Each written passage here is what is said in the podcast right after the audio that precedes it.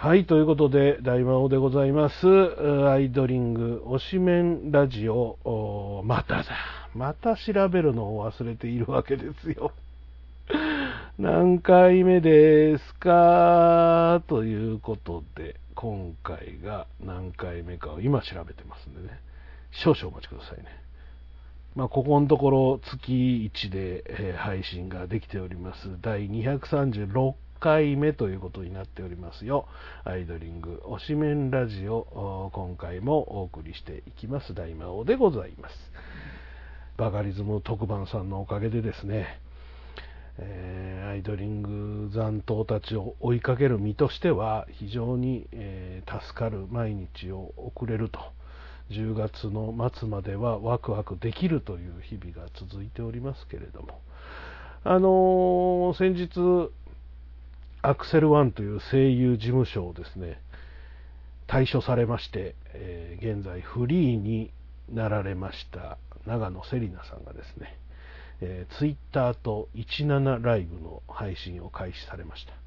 いやーあのー基本的にネット大好きな人ですしね今までこう結構しんどかったと思うんですよ。声優事務所に入って以降発信できないこととかそういうことってすごく彼女の中でもう言ったら子供の頃からずっとやってることをまあ止められてたんだと思うんですよ、事務所から多分。まあ新人だしね、もちろん上の方になればやってもいいんでしょうけれども、まあ晴れて6月からフリーになられたということで、ツイッターを始めて、17も始めたということで。いや、あの、17は昨日、今日かなんかにフォローしたところなんで、まだ配信見に行ってないんですけど、ちょっと楽しみですね。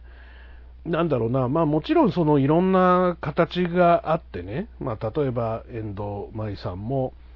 現役時代よりも今の方が発信する率が高くなってるし、小島さんも旅人になってからの方が発信率が高くなっている。声優になって、今まで発信率がすごく高かった長野セリナさんがですね、言ったらそういうことをしなくなって、アカウントもやらなくなったけれども、やめることでそれをできるようになるっていうのは、まあ僕ら的には幸せなことですよね。まあセリニャンは、その、まあ声優としてまだ大成功を収めたわけでは当然ないですし、フリーでいる声優さんっていうのは実はたくさんいるんですよね。声優さんの中でも一つ大きな役どころをもらって人気声優になった上で事務所を辞めて一旦フリーになってどっかの事務所に入るっていうパターンはよくあるし多分おそらく僕らが知らないだけでそんなに売れてない声優さんもそういう形っていうのはすごくよくあるんだと思うんですよ。だからその辺アイドルさんとか芸人さんとかいわゆる普通のタレントさんとはちょっと違うイメージなんですよね。だから何か揉め事があって辞めたりとか、まあ、もちろんそういう形もあるでしょうし、えーいろんなパターンがあるんだとは思うんですけれども、でも、まあ、今回、セリニャンの、まあ、動きを見てると、全然そんなあの悪い感じで辞めたとかいう感じでもなさそうですし、なんか安心感がある部分はあるのかなと思ってます。もちろん今後、多分フリーではね、なかなかオーディションの話とかがそんなにたくさん来ないと思うんですよね。だから今後のことを考えると、やっぱりどこかの事務所にやっぱりお世話になるべきだと思うので、まだまだ多分、うん、新たに鍛えていかなければならない部分もあるでしょうしね。まあ僕はあの前から言ってるんですけれども、もう世紀の大逆転を起こして、ドンと一番上にトップに躍り出れるのは、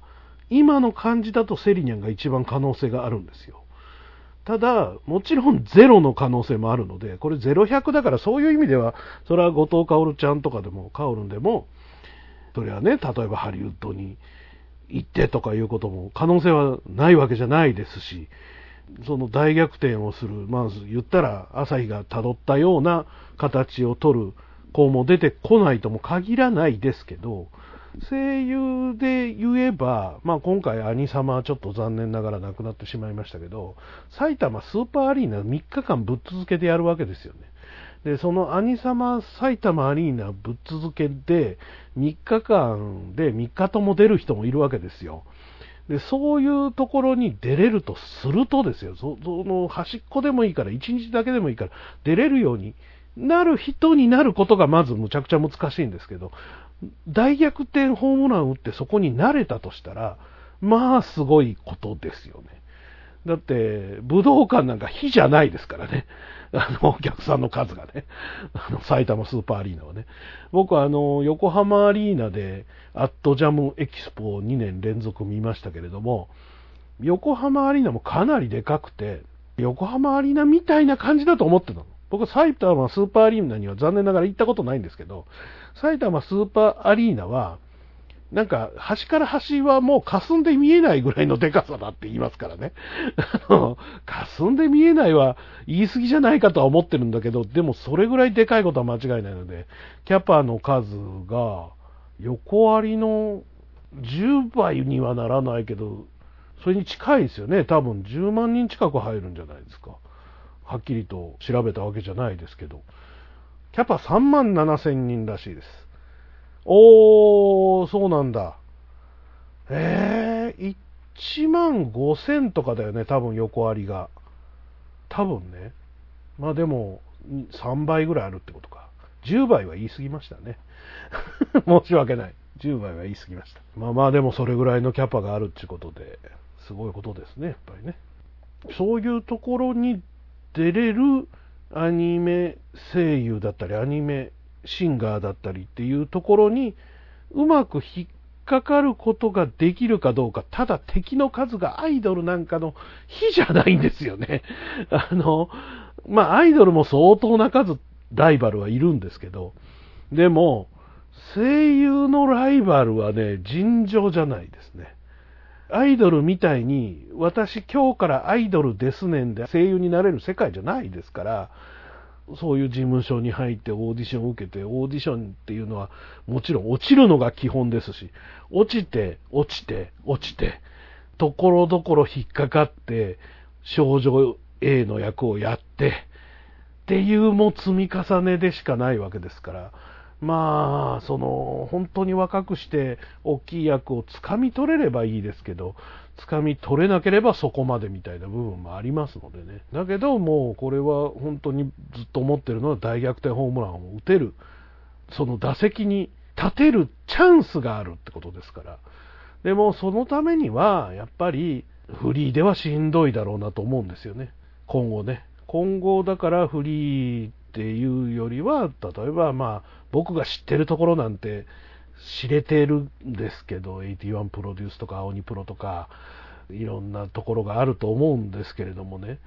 そういう名だたるところ、そこにもライバルがたくさんいるんですけど、その中でも例えばラジオの仕事、文化放送のラジオの仕事とかを地道にやりながら、役を奪い取りながら、そういうふうな形でそういうチャンスの手前までは来れてるのかなと思うので、頑張っていただきたいですよね。うん。だから、その、発信をすることっていうのは、諸刃の剣なので、声優として、果たしてその、発信することがプラスになるのかならないのか。でもちろん声優としてのその名前っていうのは売れてないわけですから実際問題としてだからそこで売っていくことがいいことなのか良くないことなのかっていうのはまだまだこれからですからまた一つその次のステージに次のステップに行けるようになってほしいなとそんな風に思っております。まあ少なくともまず第一目標は多分元スパガのアミタではないかと。えー、今アミタはすごいですからね、もう声優オタの声オタさんの中ではもう随分評価が上がってるでしょうし、そうですね、まあ最近はそこまでの役はもらってなさそうですけど、元ナイン、元ナインじゃないんだな、一応今もナインなんだな、活動してないけれども、一応グループは解散してない。3人組として一応残っているので、えー、佐竹ゆきちゃんのね、えー、声優としても DJ としても今でも頑張ってるらしいので、まあ、そのあたりの元アイドルから声優になった人たちを、まあ、後ろから追っかけていく形になるのかなと思っています。まあ、年齢はね、頑張ればいつまでもできるけど、やっぱり若い人を珍重する世界でもあるので、そのあたりもなかなか難しくはなってくるのかなとは思ってますけれどもね。頑張ってほしいです。この後も、長野セリナさんの話を中心に今回はお送りすることになろうかと思います。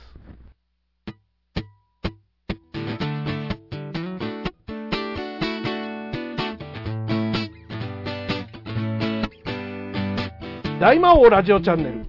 大魔王ラジオチャンネルはいつもあなたのそばにいます。大魔王が運営するネットラジオ、そして YouTube の各番組。大魔王春郎のグッタイミュージック。帝大魔王のオタクの隠れ家。大魔王岩橋の貴族のたしなみ。分かち合うラジオ音楽館。大魔王とヒギのクリエイターズラボ。最強最後のドルオタ工場。大魔王のお風呂ラジオ。すべての番組をぜひチェックしてください。登録もお願いします。せーの、大魔王ラジオチャンネル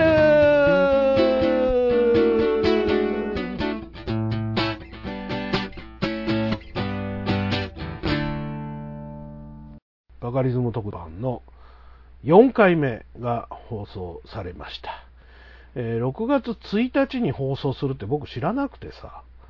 知らなかったんですよ。で、調べが足りない。で、放送が始まってて、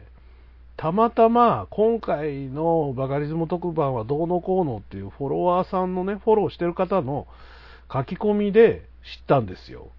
で、そこから慌てて番組つけたんで、オープニングかけてて、もうほとんどゆうなさんの電話の部分が終わってて、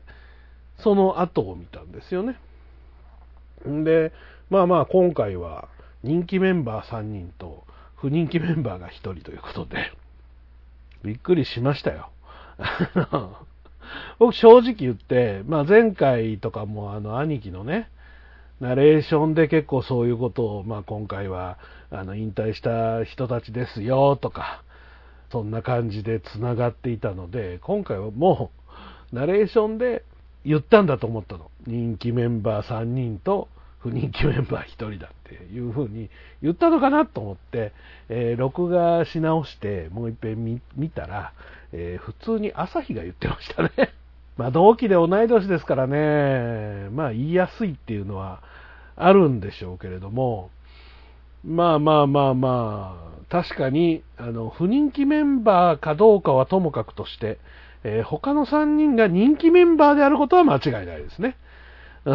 今回、とりあえず人気メンバー3人で、1人は、いわゆるその人気メンバーではないという意味ではあったのかもしれないですけど、ひでえな。考えてみたらひどいですよね。えー、23号伊藤優奈さん、そして25号後藤薫さんで、えー、裏の戸を開けて入ってきたのが9号横山瑠璃香さんで、そして13号長野セリナさんにお電話をかけたというところが、電話3週目ですね。一応バカリズム特番としては4回目ということになりましたけれども、いや、あのね、前回も言ってましたけど、本当僕は所詮、僕の思ってることなど、本当にここの手のひらに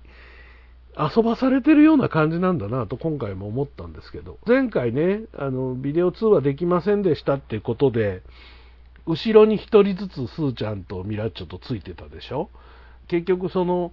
この4人です、この4人ですみたいな形でやってないっていうことは順番も全部こう入れ替わってる可能性があるなと。で、愛ちゃんとかゆりっぺがやってきて電話をする部分っていうのがあって、後で組み替えてる可能性もあるなということを言っていたら、今度は、今回はこの4人ですって、紙を渡されるところからスタートして、ちゃんと今回は4人ぴったり入って、人気面と不人気面1人ですっていう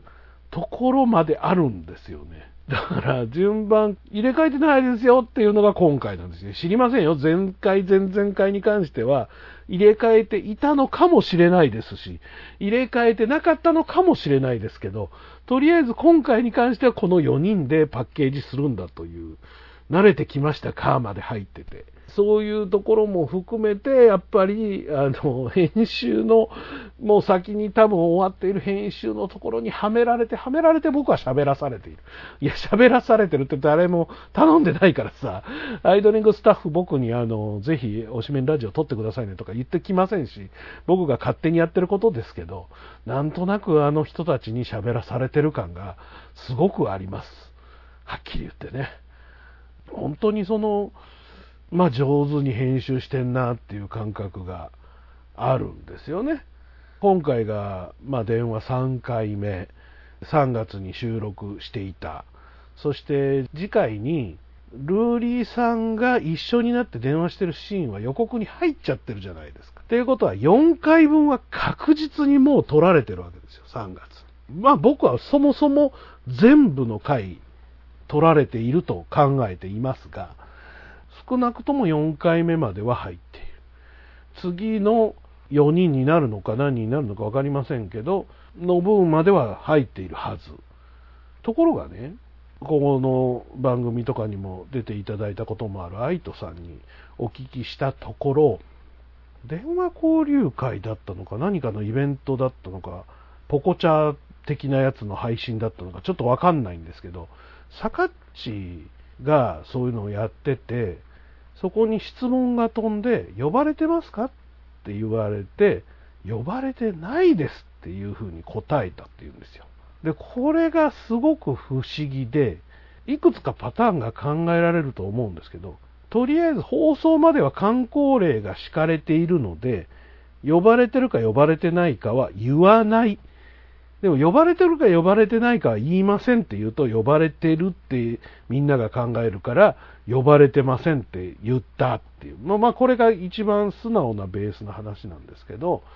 少なくとも呼ばれないってことはないと思うんですよ。12号さんと14号さんが呼ばれないなんてことはもう考えられないですね、僕にとってはね。なんやかんや、その、いわゆるその人気メンバーと言われるところにはいらっしゃった方ではないけれども、結果全般的に一番最後までアイドリングをすごいフラットな形で見たときに、いわゆる梅酒の二人っていうのは、相当な中心メンバーだったと思うんですよ、僕は。だからあの二人が呼ばれてない、呼ばれない、最後まで呼ばれないなんてことはないので、それはどういう形なのかと考えたときにですね、その時愛斗さんが言ってたのは、実はその梅酒の番組、門座でやっているイベント、本当は4月ぐらいにやる予定だったらしいですね。それをやろうと思っていたので、そこに朝日が乱入する形で、直接呼ぶというロケだったんじゃないかという話にまずなりました。でもこれコロナのせいで、残念ながらイベント自体がなくなってしまったので、もしそうだとしたらまた新たな別の形を考えなければならない。でもしくは電話で結果呼ばれないまま当日を迎えて当日現場乱入っていうことも考えられるのではないかというふうにちょっと思いを馳せました。まあこれもまた来月とか再来月とかに 結局手のひらで遊ばれたみたいな形になってしまうんじゃないかと思ったりはするんですけど、呼ばないなんてことも考えられないし、あの二人、今もうべらぼうに忙しいってわけじゃないでしょうから、いや、行きません、行けませんなんてこともないでしょうから、当日はいらっしゃるでしょう。間違いなく。でそこまでの間にどういう演出がなされるのかっていうことになるんですけど、今のところ、1号、19号、16号、11号、17号、20号、26号、5号、23、25、9、13と、資産12人プラス朝日で13人が確定している状況ですから、次回そのルーリーさんと一緒に電話をする相手が誰なのか、でもちろんその3月に収録した少なくとも4本撮り以上されてるところで、どこまでの人を呼んで、その先どういう風になっていくのかっていうのが、まあ今のバカリズム特番のちょっと面白いところなのではないかと。どういうところを見たらいいのかという意味では、そういうところを見たらいいのではないかと思う限りでございますよ。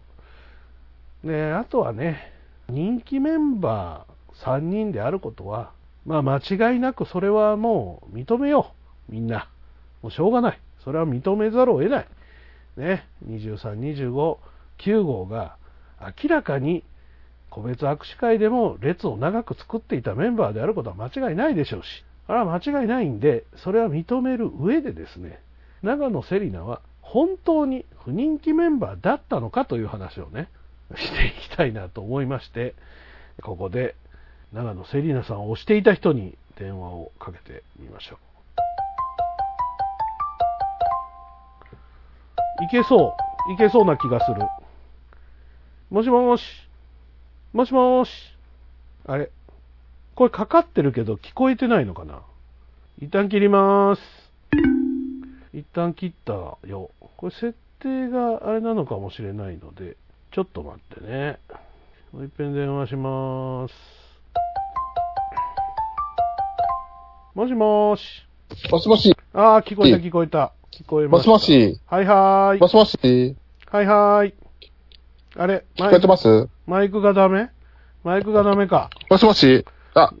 もしもし。もしもーし。だめ、ダメです。ダメですか？もしもし。ダメですか？えー、よいしょ。どうも。もしもーし。もしもーし。あれ？また聞こえなくなったっぽいな。もしもし。はいはい、来た来た来た来た。もしもし。はいはーい。もしもーし。なんか来たり来なかったりだね。あ、聞ます？なんかすごい途切れ途切れですね。一旦切りまーす。ダメだね。回線的にちょっと弱いんですかね。しょうがない。今の電話はルアルアさんでございましたが、回線の調子がよろしくなくて、電話をつなぐことができなさそうでございます。残念です。セリニャンへの思いを聞いてみたかったんですけど、まあよかったらコメントでください。電話はもうどうしようもなさそうなんで、えーこのまま続けますので、ぜひコメントでその辺の思いをぶつけていただきたいなと思うんですけど、結局のところね、セリニャンを不人気面とするというか、もちろんそのお客さんのね、僕ら、まあ、リンガーと言われるファンの人たちの中で、もちろんたくさんの人が応援するのか、そうでもなくて、応援してくれるファンが少ないのかっていうのは、なんだろう、その時の流れとか、こういうところがきっと人気なんだな、みたいなところっていうのは、あの、わかんないじゃないですか、結局のところ。こういうところきっと好かれると僕らが思っていても、そこはいいとされない場合もあるじゃないですか。例えば、あざといなんて言葉がありますけど、あざといことを良しとする場合もあれば、あれ、あざといからダメだとする場合もあるわけで、全く同じ動きをしてたって、人気が出るときと出ないときっていうのはやっぱあるんだと思うんですよね。で、結果、やっぱりその人の人というか、人間性みたいなところが、本当の部分を受け取ったファンの人たちに波及するんだと、結局のところはね。そんな風に思ったりするんですけど。では、セリニャンがその3人に比べて不人気だったのかっていうのは、まあ、お客さんの数からすると、まあ、不人気という言い方は十分多分できるんでしょうけど、でも、少なくともアイドリングというグループのあの当時のあの番組を作っている上で、まあ、絶対いてほしいというか、いてくれないと困るメンバーであったことは間違いないと思うんですよね。やっぱり最初のイメージ、僕が見てなかった時期の2期が入ってきた頑張りマッシュルームのあれとか、その、なんていうのかな、自分からこうどんどん押してくるような感じそういう部分が果的に最後まで彼女をそのなんか不思議な雰囲気。例えば、あの、スーちゃんの不思議な雰囲気とはまた違う不思議な雰囲気に持っていってたんだろうなと思うのと、おそらく1期だけの頃、1期2期だけの頃ぐらいまでは、番組から与えられたキャラクターっていうのが結構明確に、まあもちろんその、この子はこんな感じだからこんな風、この子はこんな感じだからこんな風っていう与え方ではあるけれども、明確に与えられていたキャラクター性っていうのがあると思うんですよね。だからそういう部分で、まあもちろんザ・アイドルではない部分とか、ちょっと面白とか、もちろんその本人が持ってる資質として、ちょっとなんか空気読めなかったりとか、まあ滑り芸みたいな部分があったのはもともとなんですけども、そこをさらに生かしてやろうっていう番組の感じという部分はあるのかなと思いますが、えー、ルアルアさん、セリニャンとしては一旦声優業から離れるようです。そうなんですね。あのね、難しいんですよ。やっぱり。あそうなんですね。17か何かで喋ってたんですかね。まあその辺の話を生の声で聞きたかったルアルアさんに いや、結局ね、やっぱりね、敵の数があまりにも多いこと、もしかしたら今回のコロナの件も大きいのかもしれないですね。もう今仕事が激減していますし、まあ他のタレント業もそうですけど、声優さんも本当に仕事ないので今ね。まあもちろん、ある程度できるようになれば、3密を避けながらね、間にアクリル板とか入れながら、同じマイクを使わないようにしながらやるっていう形にはなっていくでしょうけど、でこれからアニメの制作現場もどんどん忙しくなっていく方向のはずですしね。だけれども、その、そこの部分で戦い続けることっていうのはやっぱりそう簡単じゃないししんどいですよね。本当に大した役どころをやってなかったのにもかかわらず、鈴木ありささんっていう声優さんがずっとここ3、4年ぐらいゲームのミリオンアーサーの番組をずっとやってたんですけれども、彼女はそういうチャンスのつかみ方をしたんですよね。声優としての資質っていうのはどうなのかっていうのはよくわからないですけれども、彼女はそういうつかみ方。だからルートたくさんあるんですよ。アイドルも一緒ですけど。アイドルも一緒だけれども、ルートがたくさんあって、どのルートに乗れるかの勝負なんですよね。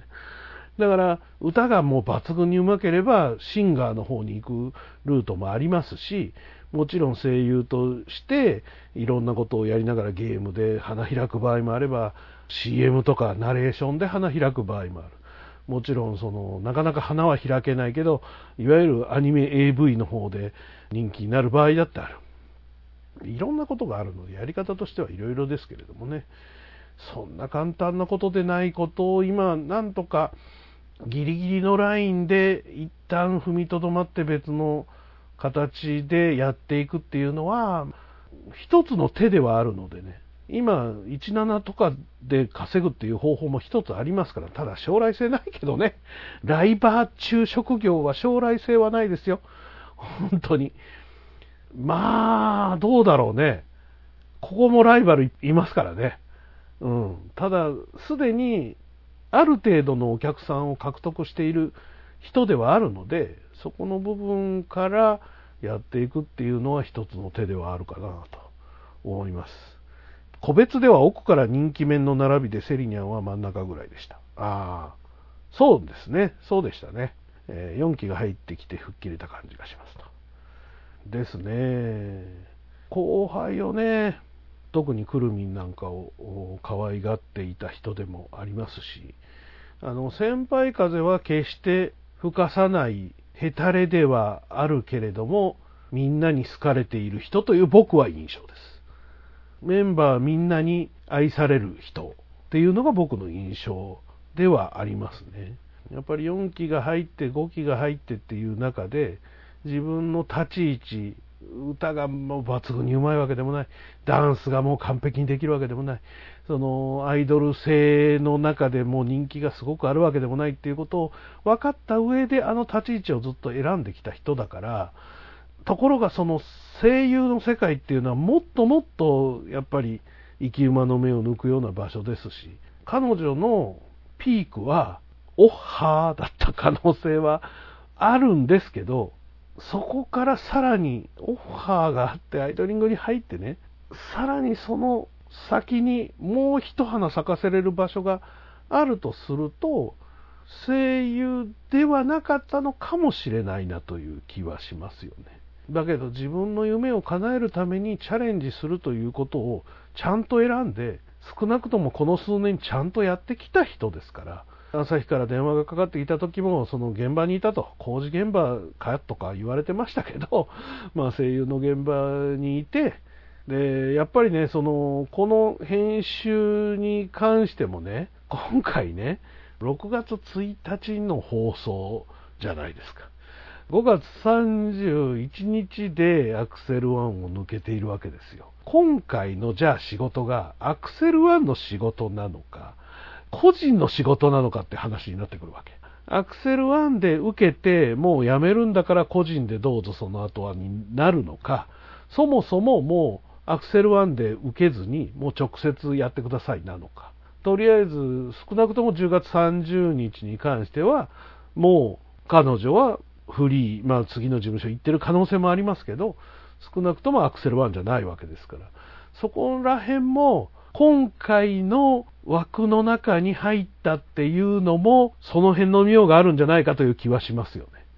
5月とか4月の枠には入れれなかったというふうにも考えられるわけですよね。彼女をね。アクセル1にいる間にこの放送があるわけにはいかないから、大人の事情としてね、そういう感じがない気がいたしますが、ルアルアさん、吹き替え現場が多かったので、レベル高い声優さんに触れる機会が多く、心が折れた感じがします。そうだよね。そうなんですよ。あの、今はね、まあもちろんアニメの世界っていうのもあるんですけれども、その吹き替え、特にその映画もそうですけど、やっぱりね、今、あの、たくさんの海外のドラマが入ってきているので、そのドラマの声優さんの仕事がすごく多いんですよね。スーパードラマ TV とか、FOX チャンネルであるとか、まあ、いろんなところでドラマをたくさん放映しています。もちろんネットフリックスとか Hulu でもやってるでしょうけれども、そこの声優さんって本当にレベル高いんだよね。アニメももちろんそうなん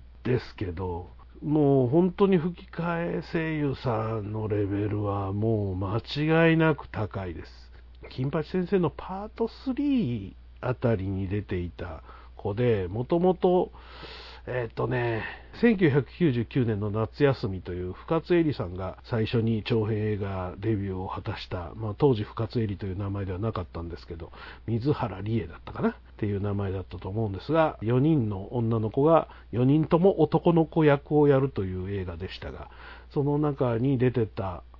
人、えーお名前ちょっと忘れちゃいましたけど、一応主役級の子ですが、その子が今声優さんなんですよね。で、吹き替えでね、今どういう役どころをやってるかっていうと、すんごい妖艶な女の人の役とかを海外ドラマでやってらっしゃって、いやーもうすごいですよ。もう本当金八先生とかで見てた彼女からは考えられないキャラクター性だし、すごくこうその辺を鍛えたんだろうなやっぱりね、努力の賜物だと思います。もちろんそのセリニャンが努力してなかったとは思いませんし、その辺はもちろんね、努力して努力しての数年だったと思うんですけど、アクセル1にあったサンプルボイスをいくつか聞かせていただいたんですけど、うーん、まあ僕別にね、アニメの世界で生きてるわけでもないですから、僕はプロでも何でもないんですけど、まあ正直言って、たくさんいる感じの声を出している感じかなという特徴だったりとか、個性だったりとか、まあ、例えば七色の声を出せる人、この話前もしたかもしれないですけど、七色の声を出せる人、例えば山ちゃんですよね。山寺さん。他方、例えば野沢雅子さんなんですよね。何をやっても野沢雅子なんだけどすごいのと、まあ言ったら、あの、もうアンパンマンは一人でできるぞの山山寺宏一との、もうサザエさんも一人でできると思ってるんですけどね、僕。男性の役は、もうカツオも含めて、カツオ波平、マスオ、ノリスケ、中島とか全部できると思うんですよ、もう。そういうその声をすべて当てれる山寺さんと、もう何を聞いても野沢雅子である。その野沢さんっていうのの凄さ。だって、悟空とご飯と御殿を同時にやるんですよって、あの凄さはすごいんですよっていうのをよく声優さんが言うんですけどね。えー同じ声じゃないですか、はっきり言って。父さんとか言ってるけど。父ちゃんとか言ってるけど。でも、ちゃんと野沢雅子であり、ちゃんと悟空ご飯御殿なんだろうな。最近、朝に、ああ、鬼太郎の声、野沢さんがやってんだなと思ったら、野沢さんは目玉の親父だったという ことはありましたけどね。どう聞いても、これは鬼太郎だろうと思ったら、目玉の親父でしたけど、やっぱりそこまでその個性があって、誰もが支持してくれる声になるか、いろんな声が出せるようになるかしか、多分道はないんですよね、声優さんって。その二つしか多分ない。どちらかができないと生きていけない。最初、まあ、あの、声優を目指すっていう時からこの番組ずっと多分口酸っぱく言ってましたけど、可愛い声を一つ出せるだけでは声優さんにはなれませんよっていうのは、明確にこの数年で思い知ったんじゃないかなっていう部分はありますよね。えー大好きだったアニメを最近見れないとも言ってました。まあ、それはしょうがないね。それでも、僕らだってそうじゃないですか。大好きだったものって、僕もアニメもうほとんど見なくなっちゃいましたけど、やっぱり仕事だったりいろんな流れの中で、それが見れないっていうのはしんどい部分はあるけど、そこを活かしてアニメ好きで生きていく方が向いてるかもしれないという気持ちはありますね。大好きだったアニメをバンバン見て、それを紹介したりとか、むしろそういう方になって、ラジオパーソナリティとかの方がいいかもしれないし、面白いかもしれないだという気はしますね。まあ僕はね、少なくともセリニャンを不人気面だと思ってませんし、そりゃ、その、一緒に並べられた3人に比べればという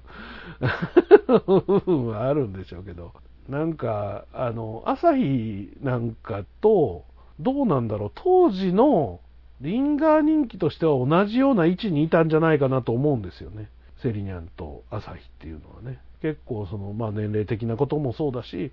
そういう人気みたいな部分も同じようなところを走ってきた。だから梅酒なんかとは少しだけですけど、年齢の差もありますから、やっぱりあの二人っていうのはなんか、めちゃくちゃ仲が良かったかどうかは知らないですけど、すごくそういう部分では、いい感じに進んできた2人だったんじゃないかなと思うので、セリニャン的にもその朝日というのは一つの目標としては面白い存在じゃないかなと思うので、さらにどこかで弾ければいいんじゃないかなと。別にバラエティの世界でっていう意味じゃなくてね、これから先どんどんこう自分を弾けさせながらやっていけばいいんじゃないかなという気はします。決して不人気メンバーだったとは思わないです。今回のタイトルはあの番組を見た瞬間に決まっていて長野セリナは本当に不人気メンバーだったのかんぐです。今回は。多少変わるかもしれないですけどね。そういう内容のつもりで最初から行くつもりでやっておりました。不人気メンバーじゃないです。決して。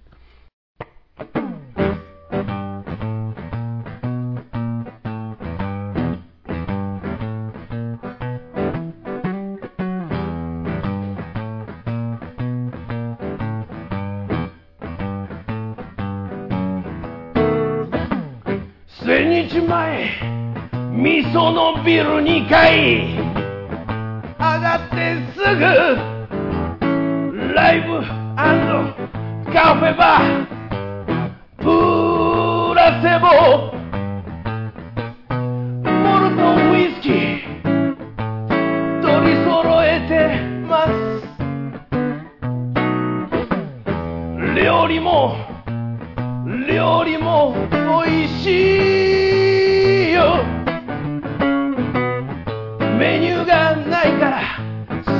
もの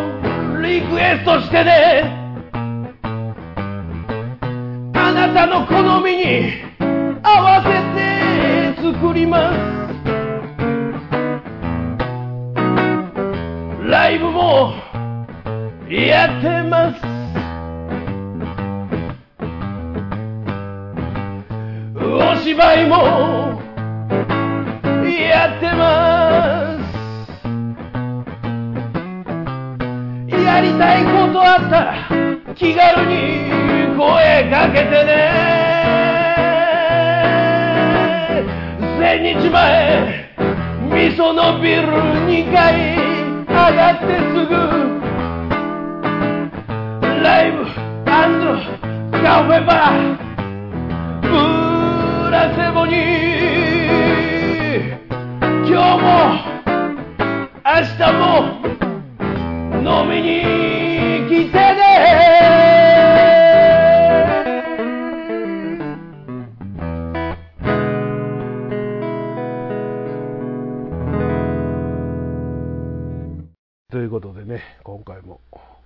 そろそろ終わりに向かおうかと思っているんですが一通メールをいただきました。これねあの6月4日にいただいたんですけどすごいねこれね。元リンガーの方々にも非常に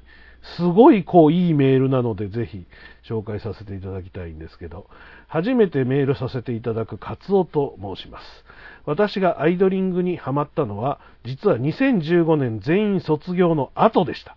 私自身全くアイドルには興味がなかったのですが私の競馬好きからルーリー麻雀好きからワレポンのユリカルゴッドタンからの朝日そして以前からテレビで活躍していたアミミとすべてが点の状態で気になる存在でした。これらがある時見つけたアイドリング大相撲で大笑いをしてからハマってしまい、すべてが点の状態から線の状態へと変わりました。まず過去の番組を見て、いつしか号数と名前を覚え、最初は興味のなかったライブからアイドリングの曲を口ずさむようになりました。そしてこの大魔王さんの推しメンラジオにまで行き着くことになりましたって、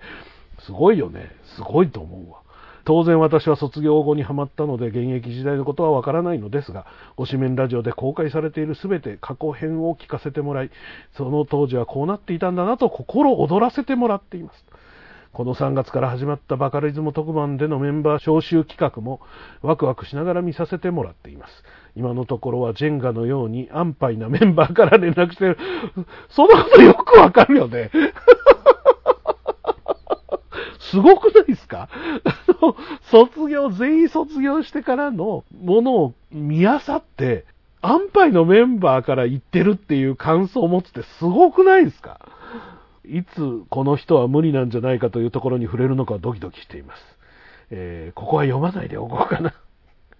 何号何号何号は読めないんじゃないですかね？まで書いてるよ。すごいな。しかも僕と意見が一致しております。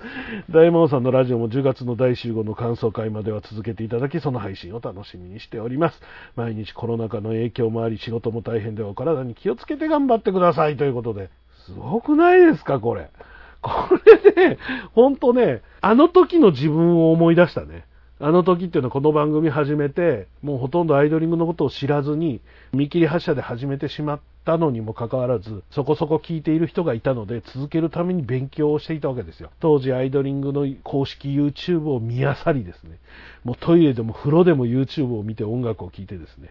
それでラジオを維持していたあの時を思い出しましたよ。ちょっと感激いたしました、カツオさん。ありがとうございます。そして、あの、さらに過去のものを聞いていただくためには、過去音源 CD がございますので、ぜひ購入していただきたいと 思います。